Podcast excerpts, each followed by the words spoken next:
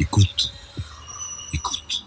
Bonjour, mon invité aujourd'hui est Jean-Pierre Filu, professeur à Sciences Po, qui vient de publier aux éditions La Découverte Main basse sur Israël avec comme sous-titre Netanyahou et la fin du rêve sioniste. Bonjour Jean-Pierre Filu. Bonjour.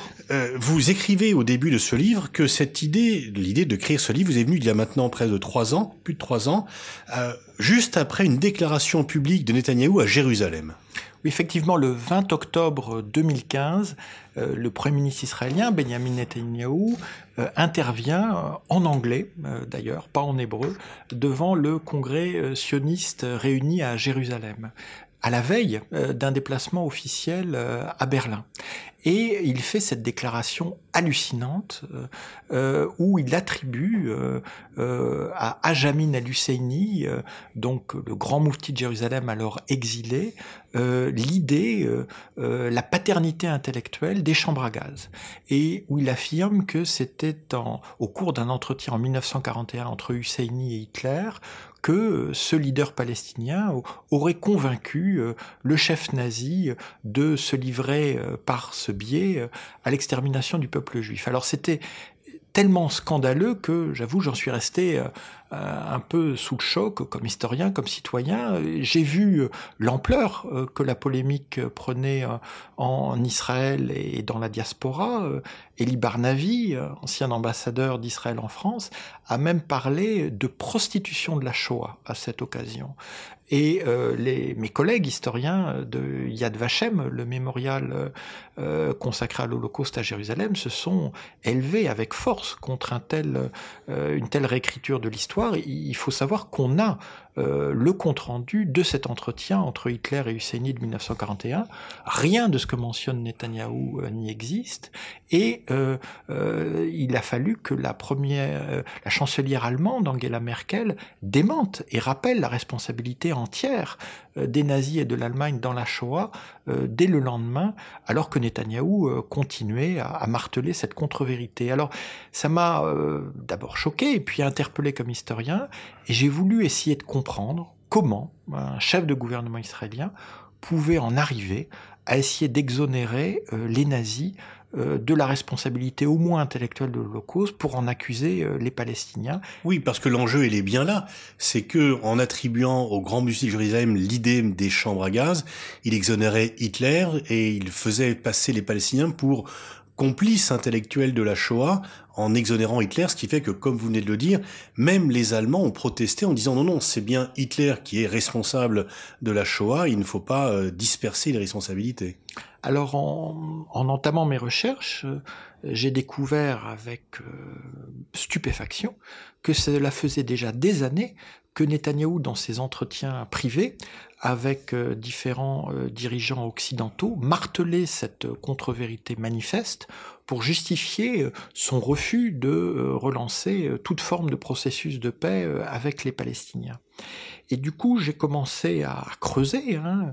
je ne savais pas où, cette recherche m'a mené, et j'ai découvert ce qui donne la substance de ce livre en suivant le fil rouge du parcours personnel de Netanyahou, mais aussi celui d'un autre historien qui est son père, Benzion Netanyahou, euh, mort il y a peu de temps à 102 ans et qui a beaucoup marqué intellectuellement euh, son fils.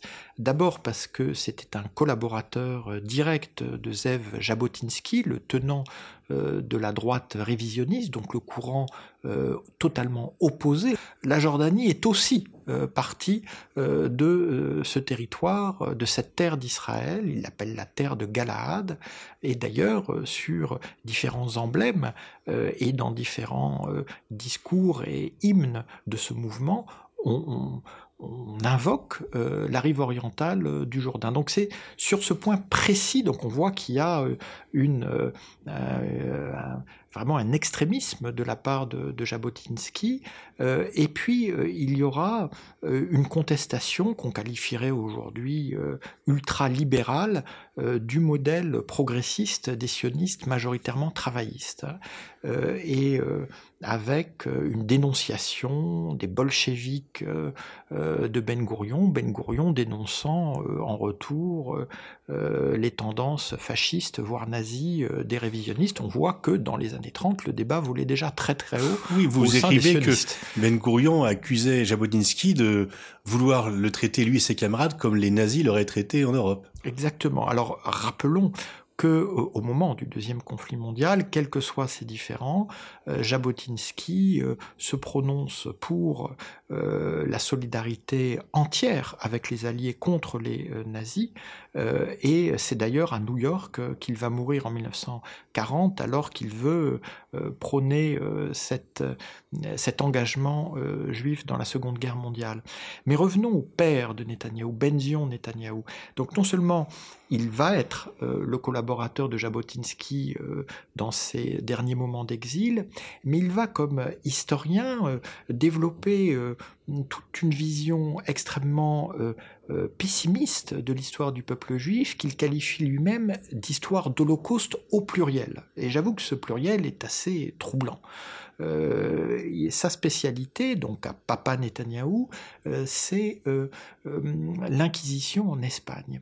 Et sa thèse qui va provoquer la fureur des milieux historiques en Israël, c'est que, eh bien, les marans, c'est-à-dire les juifs convertis que l'inquisition a jugés, pour certains d'entre eux brûlés, eh bien, étaient des catholiques sincères qu'ils n'étaient plus juifs et que euh, non, ils n'avaient pas défendu la foi de leur père euh, en secret de la clandestinité. Oui, ils s'étaient euh, convertis et ça ne leur avait pas sauvé la vie.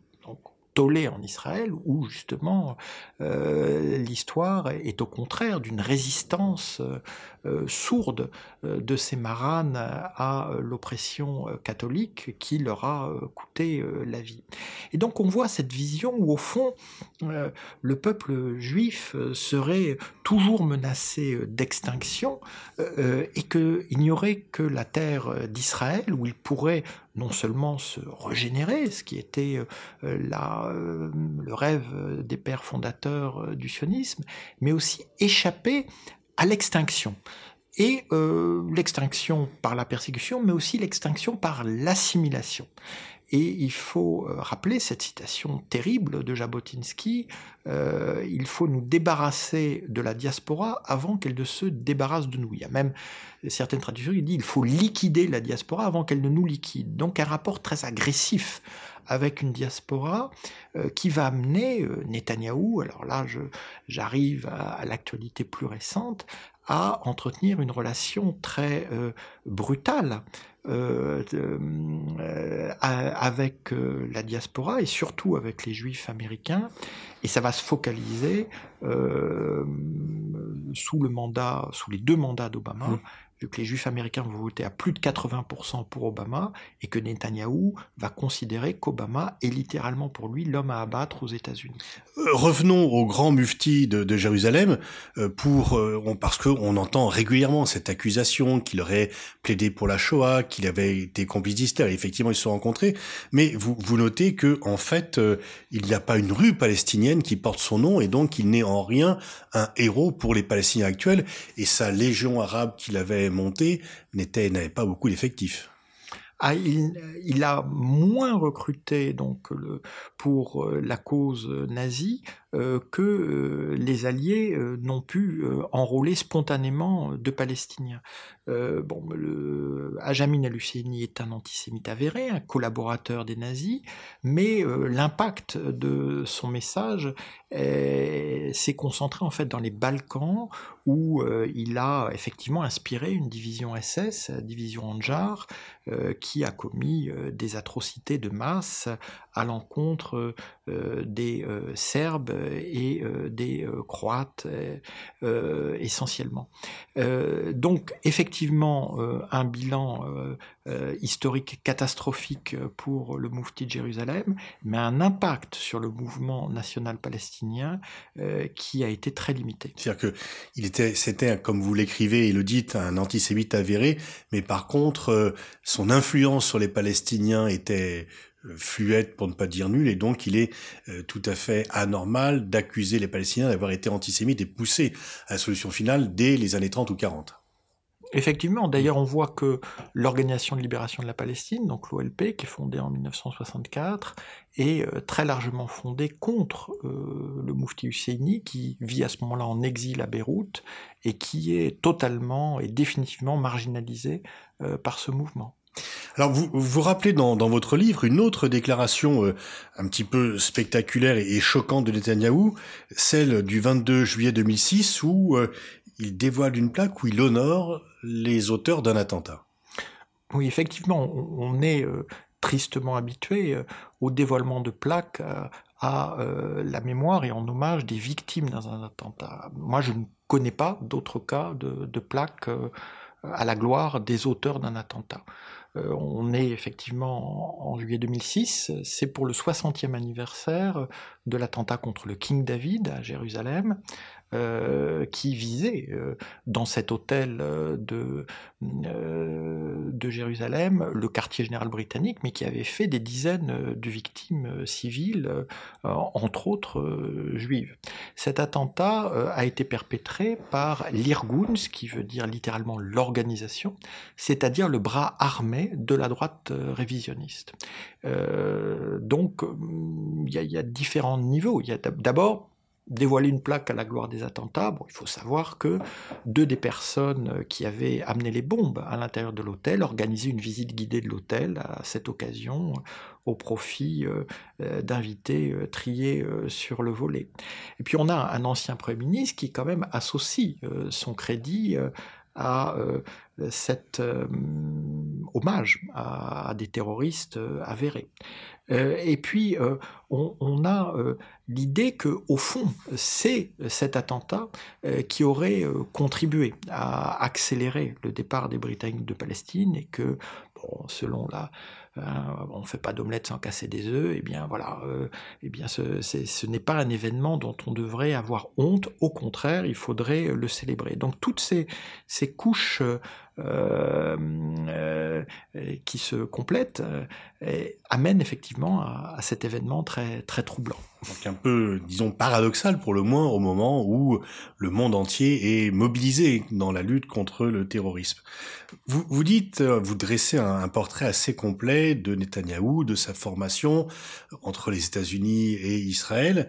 Et en fait, vous avez quand même pas mal de doutes sur le personnage, mais vous admettez bah, qu'il a quand même gagné haut la main, à la fois la bataille politique, puisqu'il va battre les records de longévité pour un Premier ministre, mais même également, vous dites qu'il a gagné la bataille des idées dans Israël. Ah, c'est très frappant. Euh, c'est ce que, comme historien, j'appelle le grand récit. Hein, et on voit bien que le grand récit révisionniste hein, euh, est euh, désormais sur le devant de la scène.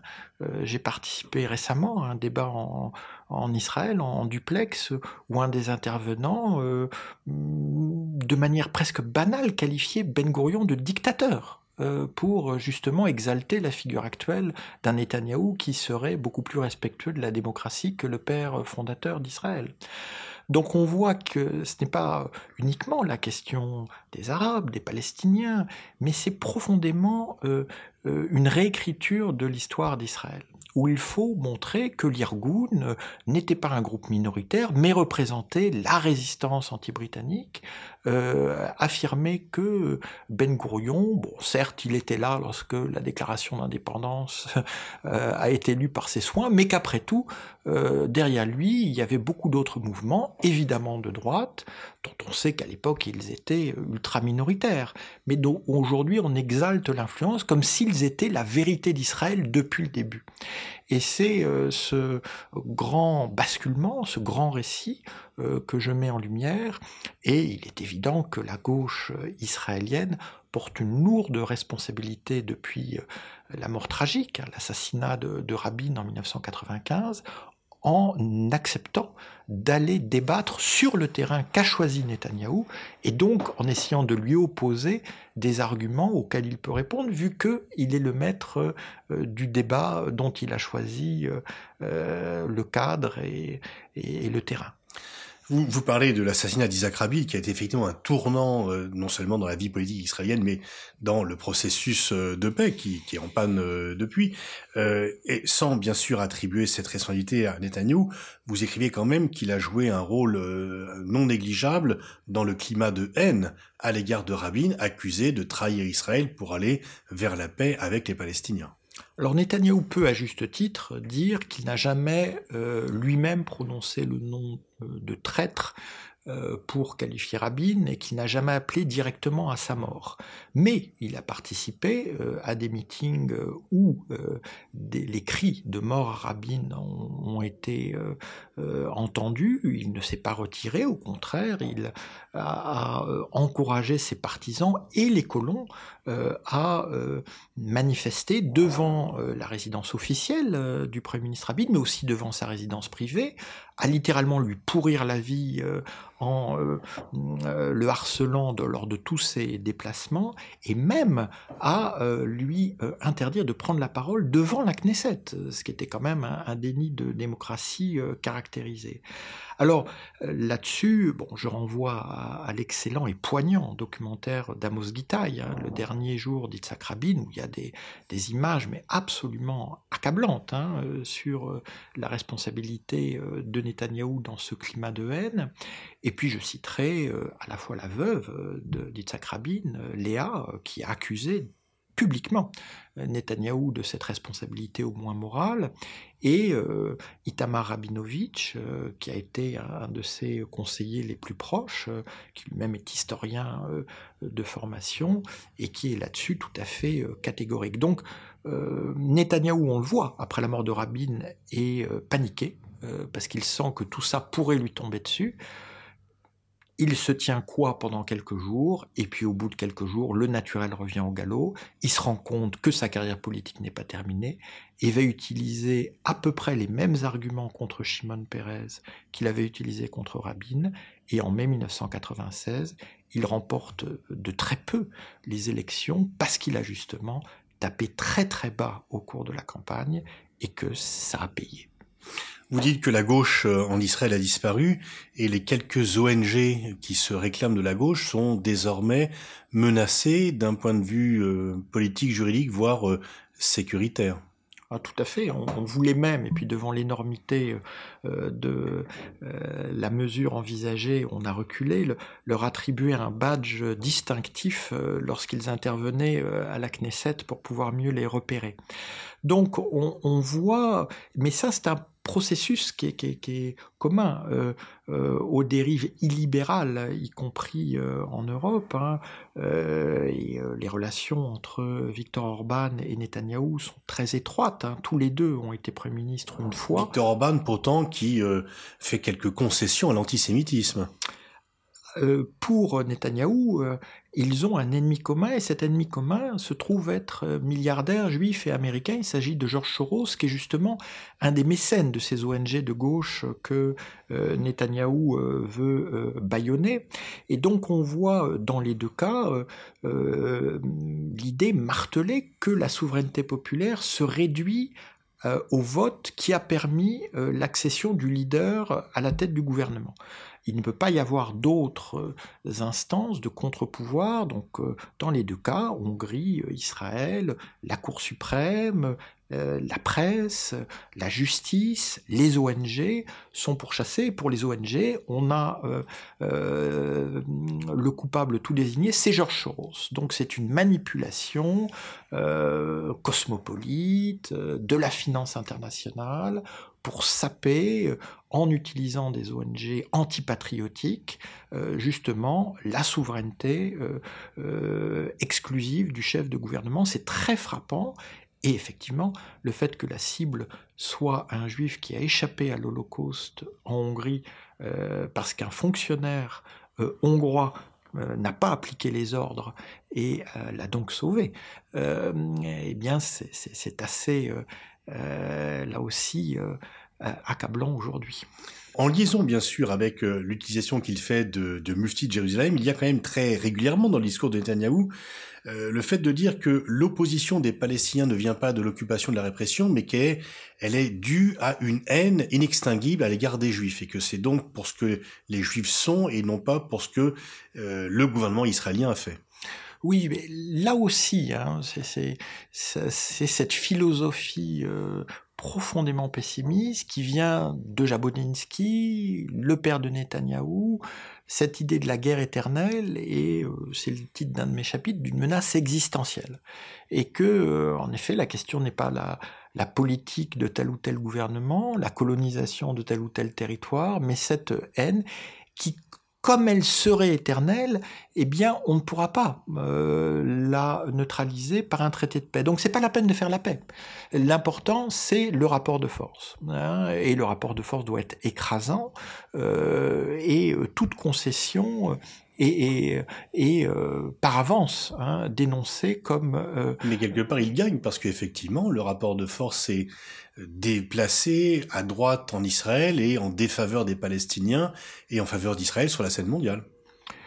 Là encore, euh, on peut faire le constat de cet actuel rapport de force où, euh, et ça c'est l'historien qui parle, considérer euh, qu'Israël avait un rapport de force euh, qui ne sera pas éternel, qui lui aurait permis de conclure euh, la paix aux meilleures conditions, et qu'au lieu de se faire, euh, Israël a épuisé une partie de, de, ses ressources, de son crédit, à la fois dans cette euh, euh, guérilla permanente à l'encontre des Palestiniens, et puis aussi dans la campagne contre l'Iran, dont on voit qu'elle est assez étrange, parce qu'elle s'est focalisée sur un programme virtuel, hein, la menace nucléaire, alors euh, qu'elle n'a pas réagi à euh, euh, la percée concrète euh, de l'Iran à la faveur de la guerre déclenchée par Assad contre son peuple. Donc des menaces tellement existentielles qu'on en finit par perdre de vue ce qui devrait être la priorité absolue d'Israël, c'est-à-dire les menaces concrètes. Alors vous dites, et vous l'avez déjà évoqué, qu'il y a une sorte de, de fossé entre la communauté juive américaine et Israël, que désormais aux États-Unis, le plus fort soutien d'Israël sont plutôt les chrétiens évangélistes et non plus la communauté juive. Est-ce qu'il en va de même en France? On a un peu l'impression qu'en France, à l'inverse, il y a euh, que la solidarité est quand même euh, très forte entre la communauté juive et Israël, et plutôt le gouvernement Netanyahou.